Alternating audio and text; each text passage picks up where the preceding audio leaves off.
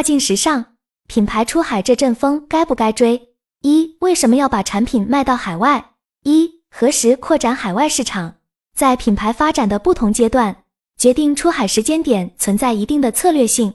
云友们对此进行了讨论。Noon 认为，品牌在具备一定的知名度并形成成熟供应链时，可以考虑扩展海外市场。David 齐鹏则认为，如果发现当地市场具有机会，那就是适合出海的时候。这两种观点我都认同。当品牌在本土市场建立起一定的品牌壁垒，且在本地生意增速放缓的时候，可以考虑出海。就海外市场而言，需求一直都存在，只是需要找准时代的机会。二、如何在海外市场销售产品？要将产品成功卖到海外市场，找到产品品牌的优势以及与当地市场的匹配度至关重要。Noon 认为，供应链优势带来的物美价廉是典型的竞争力。在市场上可以形成价格优势。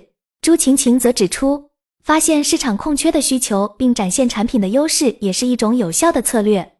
除了供应链优势和市场空缺需求之外，技术优势、价值观优势，甚至鞋服行业特有的风格优势，也是品牌成功出海的重要因素。二、跨境品牌营销与国内品牌营销的差异。一、品牌定位，品牌在国内外的定位策略应有所不同。几位云友认为，首先人群、价格、地区是品牌进行自我定位需要考虑的重要因素。毕竟，海外市场的消费者与国内市场有着不同的文化背景和个性特征。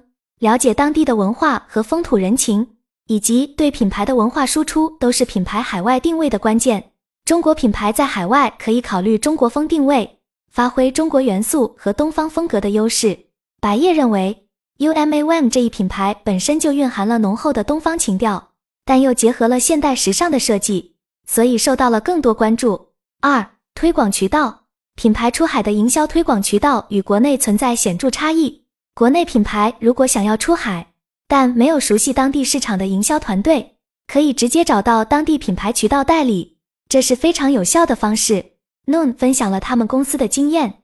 他们通过 Facebook 和国外一些优秀的评论网站进行品牌的推广，跟这种渠道相似，还有 Instagrams 平台，利用 Ins、Facebook 等渠道进行广告投放，或者通过 TikTok 和 Instagram 的达人投放，都是非常不错的推广渠道，可以类比国内的小红书、抖音等平台。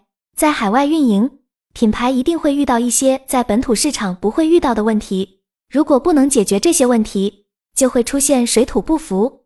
Noon 所在公司出海面临的问题就是退换货政策复杂，客户满意度较低。此外，海外没有国内的政策统一，因此经常会出现物流滞后以及客服时差等问题，这些都需要进行差异化管理。齐鹏提到，如果没有提前规划本地仓库，海外市场的退换货会比国内更加麻烦。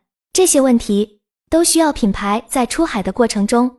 事先做好充分的准备和规划，才能确保产品进入海外市场后能更顺利。三、如何利用海外社交媒体平台最大化营销产出？一、不考虑投入产出比的传统营销时代过去了。在讨论当今品牌营销是否适合采用传统的电视广告片 TVC 的方式时，朱晴晴和 Noon 有着不同的观点。朱晴晴认为，随着人们越来越多的将注意力转移到手机上，跳过广告成为常态。TVC 广告的影响力正在下降，而 Noon 则认为，大量的观众仍然会关注电视广告，所以 TVC 广告依然具有一定的效果。目前仍然是具有一定性价比的营销方式。尽管传统的 TVC 广告仍具有影响力，但这种大规模的广告投放可能只适合一些平价品牌，因为这些品牌的产品能够满足广大人群的需求。任何看到广告的人都是潜在消费者。